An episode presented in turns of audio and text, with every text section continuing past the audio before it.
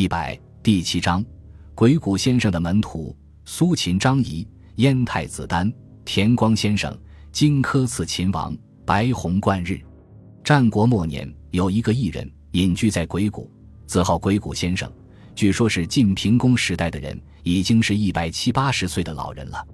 他精通天文术数、六韬二略，更具有神通变化的本领，晓知诸子百家的学问。当时好些著名的人物，都曾经是他的学生。武的有孙膑和庞涓，文的有苏秦和张仪等等。现在只把苏秦和张仪跟从他学习的故事大略说说。苏秦和张仪是一对要好的朋友，两人志同道合，都非常好学。他们年轻时候便离开家庭，一同到外面去访寻名师，一路上轮番把头发剪下来卖了，或是帮人打短工换点钱来供给衣食。遇到有好书就赶紧抄写，不论是三分、五点，或是八所、九丘。只要是圣人说的话，他们都谨记在心。路上抄书，要是没有竹帛，他们就用墨写在自己的手掌上或大腿上。晚上回到小客栈，再削了竹片来做成检测，把临时写在身体上的东西誊抄到检测上。白天在路上求食的时候，更把树皮剥落下来编成书囊，用来装天下的好书。有一天走得困倦了，两个人正倚在一棵大树下面打瞌睡。睡梦中被一位相貌古怪的老先生呼唤醒过来，老先生好意的劝告他们读书不要太勤苦，白天睡在风口上要当心着凉。两人于是请问先生尊姓大名，哪里人士？老先生告诉他们，他是方外的人，无名无姓，隐居在鬼谷，人们便叫他做鬼谷先生，他也以此自豪。两人和鬼谷先生谈论了一会儿。深深感到先生学问渊博，道术精微，非常佩服，愿意拜先生为师，跟从先生学习。鬼谷先生见他俩少年英俊有为，也就欣然收收他们做了他的学生。鬼谷先生有很多学生，他所隐居的鬼谷其实并不冷清，倒仿佛是一所学院。苏秦、张仪随从鬼谷先生学习，学了十一个年头，礼、乐、射、御、书。数六艺和诸子百家的言论都学精通了。鬼谷先生的弟子共有五百多人，苏秦、张仪和其他一些弟子是首批毕业生。这些人学的都是游说术。到了举行毕业考试的一天，鬼谷先生对他们做了一场特别的考试。他叫人在一块空地上挖下十个大窖，每个教身有两丈光景，然后叫这些接受考试的学生轮番到教中去。他向他们说。你们在教下尽量发表你们的演说吧。如果你们的演说能够使我哭泣，那么将来一定就能说动人君分到人君赏赐的土地。苏秦在教下开始演说，雄辩滔滔，情辞娓娓。鬼谷先生在上面听了，忍不住涕泪齐下，打湿了衣裳。苏秦演说毕了，然后又听张仪演说。张仪的口才也很不错，虽没有能够使老师听了如丧考妣。究竟还是让他感到心里酸楚，抹了几滴老泪。两人的成绩虽然略有高下，总算是都及格毕了业。苏秦、张仪学成以后，就要到各国去向各国的人君游说。可是先到哪国去好呢？战国七雄，秦国最是强大，考虑不如先到秦国。但是去秦国的道路不熟，怎么办呢？鬼谷先生就给他们一只拖鞋。让拖鞋替他们引路，出的门来，两人遵从老师的教导，把拖鞋往前面一丢，拖鞋立刻变化做了一条狗，摇着尾巴引导着他们朝北方走。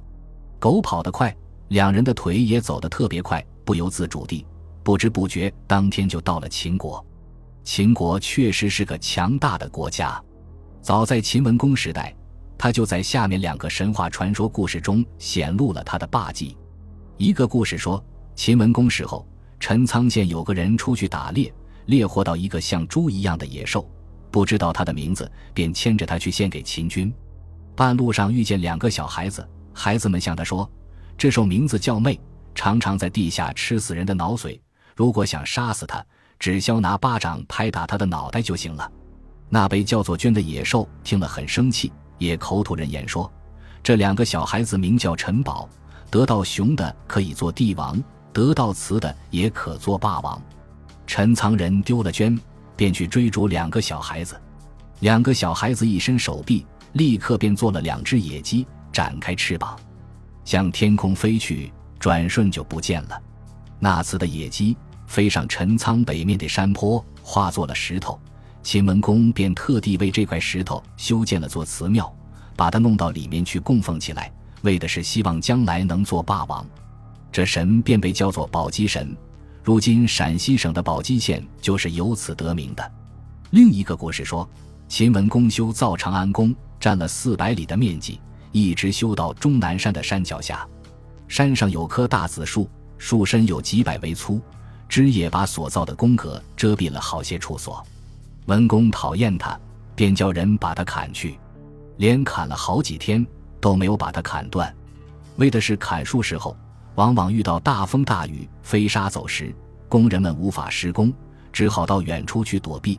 过了一夜，树身上被砍的缺口居然又长合缝了，所以始终是徒劳无功。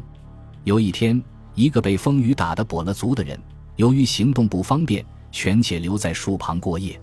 半夜听见有鬼来问树说：“连日你被秦王派了人来恶狠狠的砍伐，难道不困苦吗？”一点也不。树回答说：“只要他来，我就做起风雨来打击他，怕他什么？”鬼冷笑了笑说：“如果秦王派三百人来，一个个披头散发，拿红绳围绕树身，然后再拿斧子砍你，看你还受得了不？”树一听这话就哑了口，从此不作声。第二天，脖子就把半夜听来的这番话禀告了秦文公。文公如法炮制，大树果然就被砍倒了。树折断后，一头青牛从树身里跳了出来，人们一起哄，青牛便没命的奔逃，最后跳进离水里面，再也不出来了。文公因而在他的出行的仪仗队中，特别设置了一队披着头发、骑马走在前面的兵士，叫做毛头骑，用来壮观军容。传说中，苏秦和张仪来到秦国的时候，秦国已是战国七雄中最强大的国家。历史上却说，苏张二人并没有同时到过秦国，而是苏秦先游说秦国不被任用，然后去游说赵国，做了赵国的宰相，挂了包括赵国在内的六国相印，用合纵的办法去对抗秦国。张仪贫贱不得志，跑到赵国去投靠苏秦。苏秦叫他坐在大厅下面，拿奴仆的饮食给他吃，故意刁难他，激怒他，让他另谋出路，跑向西方的秦国去。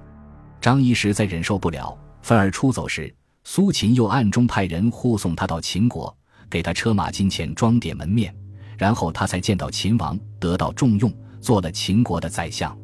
他知道这件事以后，不禁感叹地说：“我在苏军的计谋当中，却一点也没有察觉。”这就是我比不上苏军的地方。从这时起，尽管张仪主张连横弑秦，但一直到苏秦死的时候为止，都没有直接和苏秦对抗过。苏秦死后，六国合纵抗秦的局面渐渐解体，张仪连横弑秦的计谋得到实施和发展。到秦始皇时代，秦国就利用连横所造成的政治优势，对六国实行各个击破，已经把韩国吞灭了。临近韩国的燕国也快要被吞灭，秦国的大军早晚就要渡过易水，威胁到燕国的边疆，燕国朝野上下都惶恐不安。于是就有燕太子丹派遣荆轲刺杀秦王的故事。秦王就是秦始皇，那时六国还未统一，他还没有给自己上尊号，称为始皇。传说燕太子丹在秦国做人质有好些时候了，秦王待遇他傲慢无礼。他已经感觉到亡国的惨祸近在眼前，心里怨愤，常想回到自己的国家去。他曾婉言向秦王恳求了几次，秦王总是置之不理。后来被求得不耐烦了，就故意给他出难题，说：“好吧，若是你能教乌鸦的头变白，教马生出脚来，便让你回国去。”这当然是绝对办不到的事。燕太子丹只好仰天长叹一声，说：“也奇怪。”就在这仰天一叹之间，天上飞过的乌鸦的头马上变白了，厩里的马也果然生出脚来。秦王没法子改变刚才允诺的话，只好放他回国。燕太子丹回国时，秦王给出的难题最初只是这样，后来的人们大约觉得试卷的题目未免太简单了，便又给再加上了四个题目：一，让太阳再当顶一次；二，让天空降落下小米；三，让厨门的木像生出可以行走的肉足来；四，让井上的辘轳跳过沟去。靠了天地鬼神的帮助。这四个难题也都被燕太子丹圆满的解答了，可是秦王还要最后留难他一次，就是在渭水上装置了用机关发动的桥，打算趁燕太子丹过桥时发动机关把他掀下桥去。不料天前两条蛟龙跃出水面，各伸长颈，把桥梁紧紧夹住，使机关发动不了。燕太子丹于是安然过了桥。半夜到了关门，关门紧闭，还未打开。燕太子担心急死火，恐怕迟了会发生变化，只得又学鸡叫。亏他学的极像，叫了两三遍，四野的鸡都跟着叫了起来。官吏揉着眼睛拿钥匙开了关门，燕太子单跃马出关，这下子才真个逃回国去死。